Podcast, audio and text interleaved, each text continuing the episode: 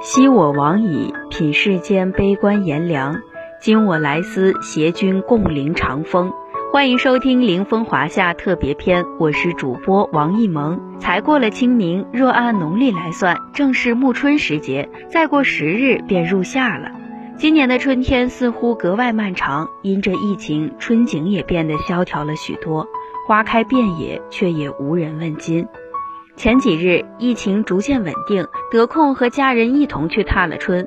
走进林荫小路，可以闻到一阵阵的花香；看向路边，桃花、梨花、迎春花争相斗艳，不由得想起许多描写春日盛景的诗句。耳熟能详的就有刘方平的《月夜》和朱熹的《春日》，但仔细想来，最合适时宜的当属白居易的《钱塘湖春行》。孤山寺北贾亭西，水面初平云脚低。几处早莺争暖树，谁家鲜艳着春泥？乱花渐欲迷人眼，浅草才能没马蹄。最爱湖东行不足，绿阴杨里白沙堤。真真是把春日盛景描绘得淋漓尽致。北方春日的光景总是喜忧参半的，早春时节冷些。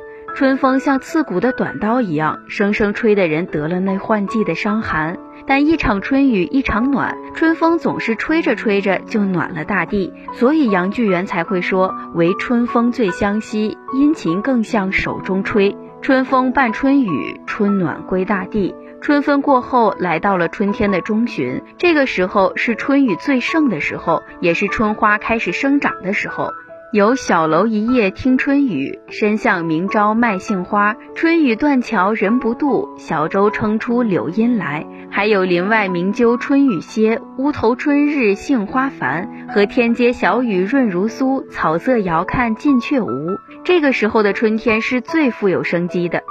随着春雨一茬茬的下过，春季就走到了今日的暮春。